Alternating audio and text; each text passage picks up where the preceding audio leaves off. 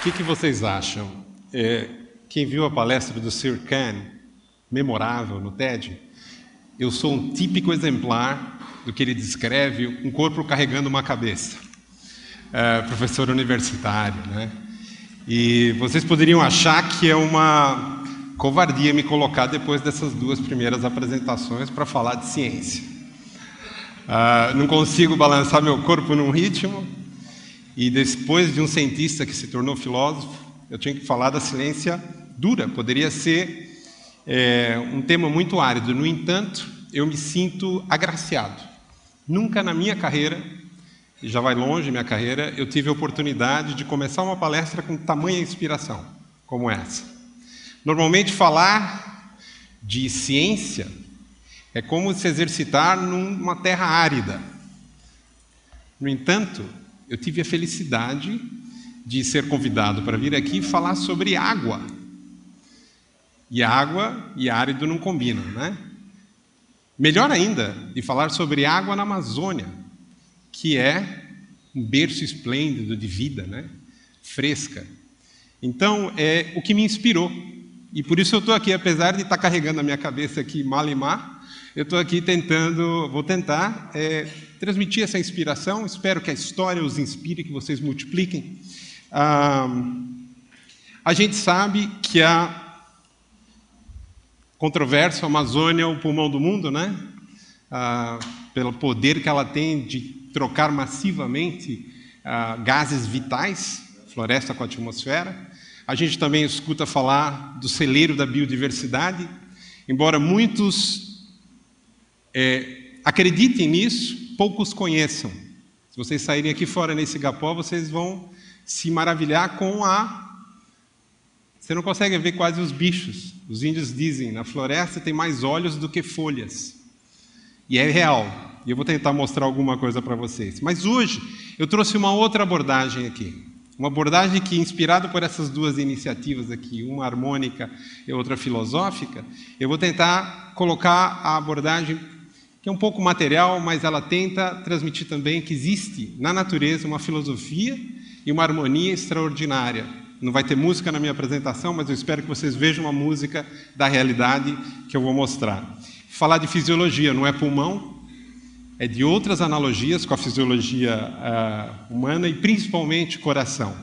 A gente começa é, pensando que a água é como o sangue. A circulação no nosso corpo leva o sangue fresco, que alimenta, que nutre, que sustém, e traz de volta o sangue usado para ser renovado. Na Amazônia ocorrem coisas muito semelhantes, e a gente começa falando sobre o poder de todos essas, esses processos. Isso daqui é uma, uma imagem em movimento das chuvas.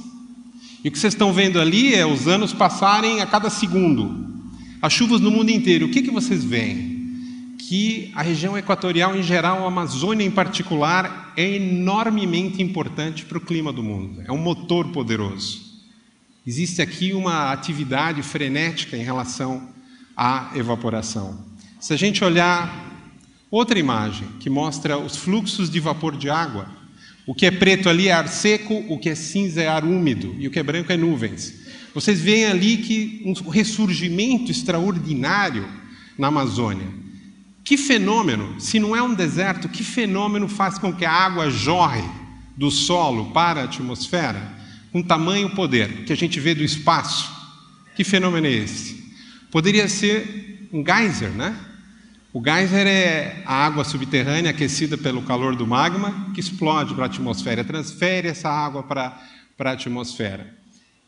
Nós não temos geysers na Amazônia, a menos que eu me engane, não sei se alguém conhece algum.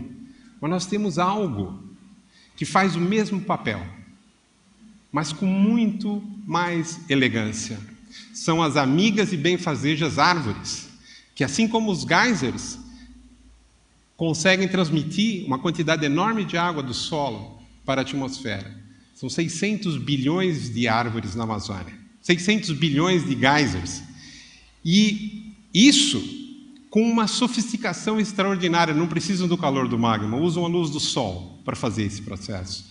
Então, num dia, um típico dia ensolarado na Amazônia, uma árvore grande chega a colocar mil litros de água através da sua transpiração. Mil litros. Se você pegar toda a, toda a Amazônia, que é uma área muito grande, e você somar toda essa água que está sendo transpirada, é o suor da, da floresta, você chega num número extraordinário 20 bilhões de toneladas de água. Vocês sabem isso num dia. Vocês sabem quanto é isso? O rio Amazonas, maior rio da Terra, um quinto de toda a água doce que sai dos continentes no mundo inteiro que chega nos oceanos, despeja 17 bilhões de toneladas de água por dia no Oceano Atlântico. Esse rio de vapor que sai da floresta e vai para a atmosfera é maior que o rio Amazonas. Só para vocês terem uma ideia. Se a gente pudesse pegar uma chaleira bem grandona, aquelas de botar na tomada, chaleira elétrica, e colocar todos esses 20 bilhões de toneladas dentro, quanta eletricidade você precisaria para evaporar essa água? Alguém tem ideia? Uma chaleira bem grande mesmo. Chaleira dos gigantes, né? 50 mil Itaipus. Itaipu, para quem não sabe, é a maior hidrelétrica do mundo ainda. E é um orgulho brasileiro, né? porque fornece mais de 30% da energia que é consumida no Brasil. E a Amazônia está aqui fazendo isso de graça. É uma poderosíssima e viva é, usina de serviços ambientais. É, ligando nesse tema, nós vamos falar sobre o que eu chamo de paradoxo da sorte, que é uma curiosidade.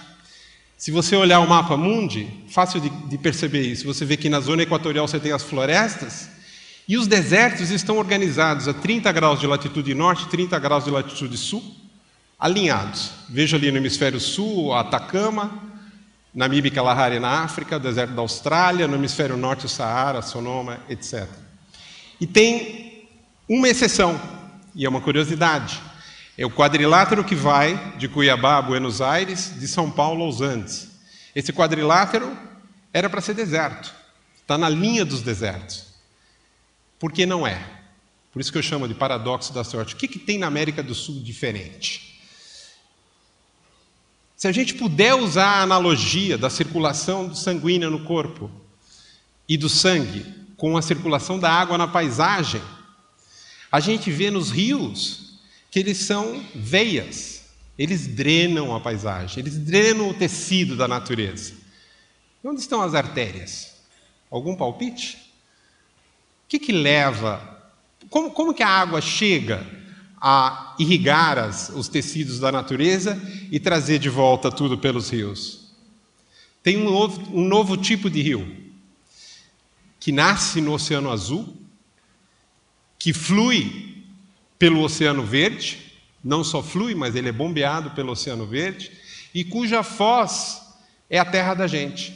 Toda a nossa economia, aquele quadrilátero, 70% do PIB da América do Sul sai daquela região depende desse rio.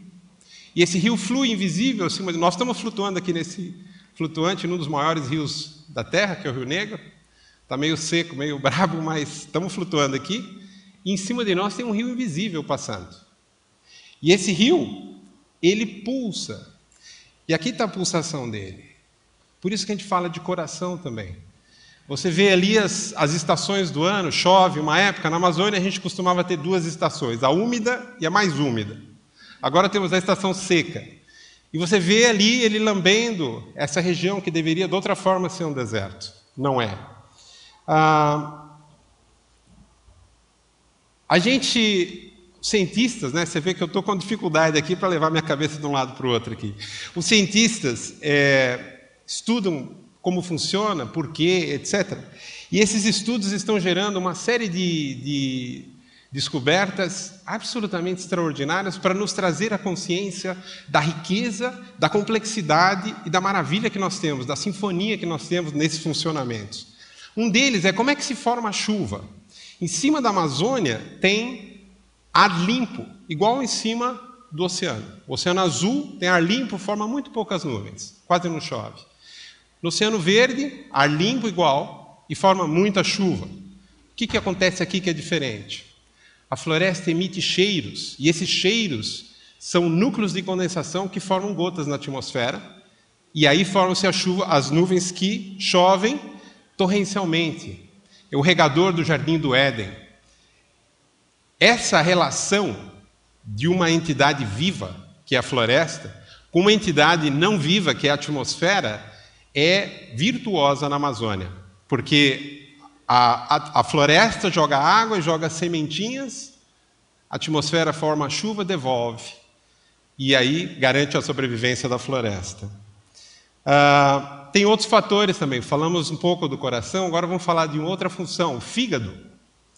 Quando ar úmido, com alta umidade e radiação são combinados, junto com esses compostos orgânicos que eu chamo vitamina C exógena, generosa vitamina C gasosa. As plantas liberam antioxidantes que reagem com os poluentes.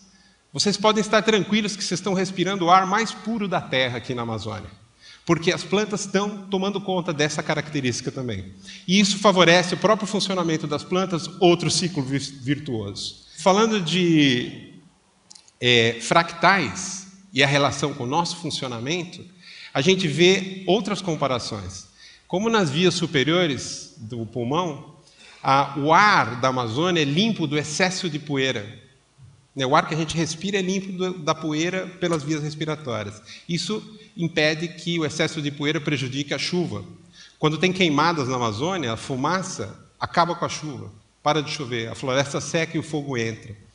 Tem uma outra analogia fractal, como nas veias e artérias, você tem uma, um retorno da água que chove e volta para a atmosfera.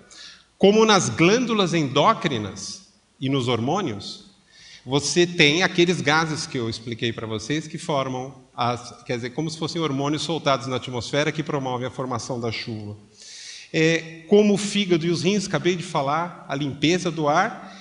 E, por fim, como um coração, o bombeamento da água que vem de fora do oceano para dentro da floresta. A gente está chamando isso de a bomba biótica de umidade. É uma teoria nova, que é explicada de uma maneira muito simples. Se você tem um deserto no continente e você tem um oceano contíguo, a evaporação no oceano é maior, produz uma sucção e puxa o ar por cima do deserto. O, ar, o deserto está preso nessa condição, ele vai ser sempre seco. Se você tem uma condição inversa, com floresta, a evaporação, como a gente mostrou, é muito maior pelas árvores, e essa, essa relação se inverte. Então, o ar é puxado de cima do oceano, e aí você tem a importação da umidade. Essa daqui é uma imagem que foi feita é, um mês atrás, é, de satélite, Manaus está ali embaixo, nós estamos ali embaixo, que mostra esse processo. Não é um riozinho bonitinho, daqueles que flui num canal, mas é um rio poderoso que irriga a América do Sul e tem outras finalidades. Essa imagem mostra naquelas trajetórias ali todos os furacões que nós temos registros. E vocês veem que na, no quadrado vermelho não tem quase furacões. Isso não é por acaso. Essa bomba que puxa umidade para dentro do continente também acelera o ar sobre o oceano e isso impede a organização dos furacões. É, para é, encerrar essa parte, numa síntese, eu queria falar alguma coisa um pouco diversa. Eu tenho vários colegas que participaram do desenvolvimento dessas teorias, que são da, da, da opinião, eu inclusive, que nós podemos recuperar o planeta Terra. Eu não estou falando hoje aqui só de Amazônia. A Amazônia nos dá uma lição de como a natureza pristina funciona. Nós não entendíamos esses processos antes porque o resto do mundo está todo detonado. Aqui nós pudemos entender. Então, esses colegas colocam: nós podemos, sim, recuperar as outras áreas, inclusive desertos. Se a gente consegue estabelecer florestas nessas outras áreas, nós podemos reverter o clima inclusive o global.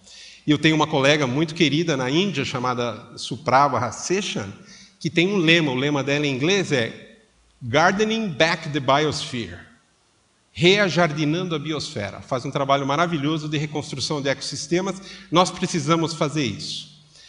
Concluída essa introdução é, rápida, a gente chega na realidade que nós estamos vendo aqui fora, que é as secas, a mudança climática.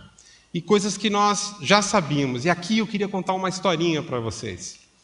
É, eu, uma vez, escutei, quatro anos atrás, uma declamação de um texto do Davi Copenaua, um sábio representante do povo Yanomami, que dizia mais ou menos o seguinte: será que o homem branco não sabe que se ele tirar a floresta, vai acabar a chuva? E se acabar a chuva, ele não vai ter o que beber, nem o que comer? E eu escutei aquilo, eu cheguei às lágrimas, porque eu falei, nossa, estou 20 anos estudando isso, supercomputador, dezenas, milhares de cientistas, e a gente está começando a chegar a essa conclusão ele já sabe. Um agravante, os Yanomami nunca desmataram. Como eles podem saber que acaba a chuva?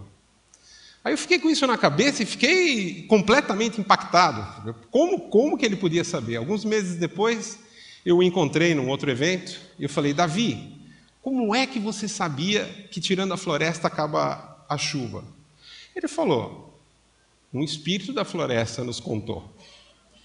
E isso daí, para mim, foi um, um game changer, né? Foi uma mudança total, porque eu falei assim, poxa, então por que, que eu estou fazendo toda a, toda a ciência né, para chegar à conclusão do que ele já sabe.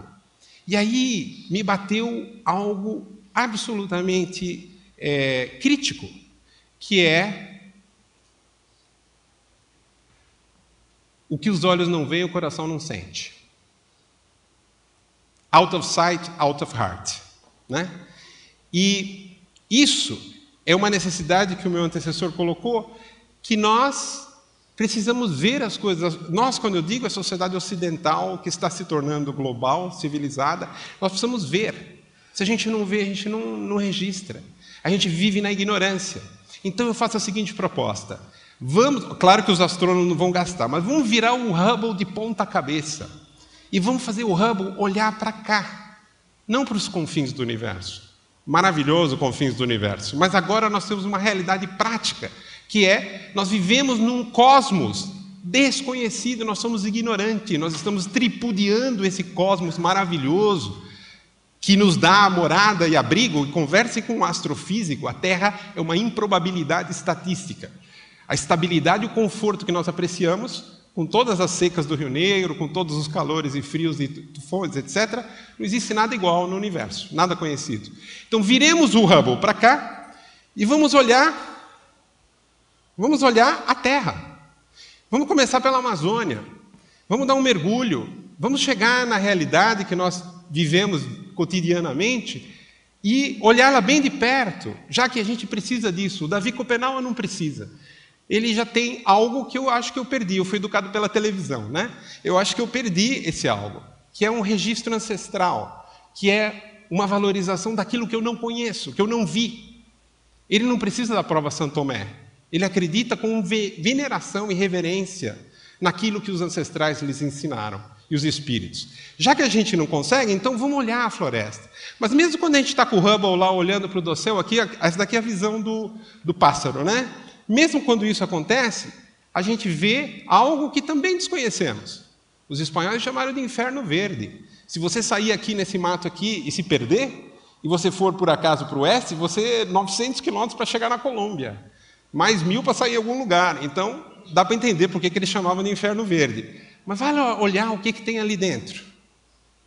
É um tapete vivo. Cada cor ali é uma espécie de árvore. Cada árvore, cada copa, chega a ter 10 mil espécies de inseto dentro dela. Sem falar nos milhões de espécies de fungos, bactérias, etc. Tudo invisível. Tudo um cosmos mais estranho para nós do que as galáxias distantes, bilhões de anos da Terra, que o Hubble nos, nos traz todo dia nos jornais.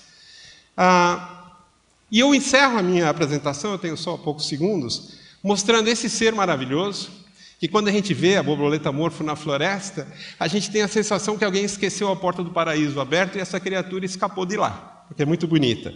Mas eu não posso deixar de terminar sem mostrar um lado tecnológico a gente tem a arrogância da tecnologia. Nós despossuímos a natureza da sua tecnologia. Uma mão robótica é tecnológica, a minha mão é biológica. E a gente não pensa mais no assunto. Então vamos olhar a borboleta morfo, que é um exemplo de uma invisível competência tecnológica da vida, que está no âmago da nossa possibilidade de sobrevivência no planeta.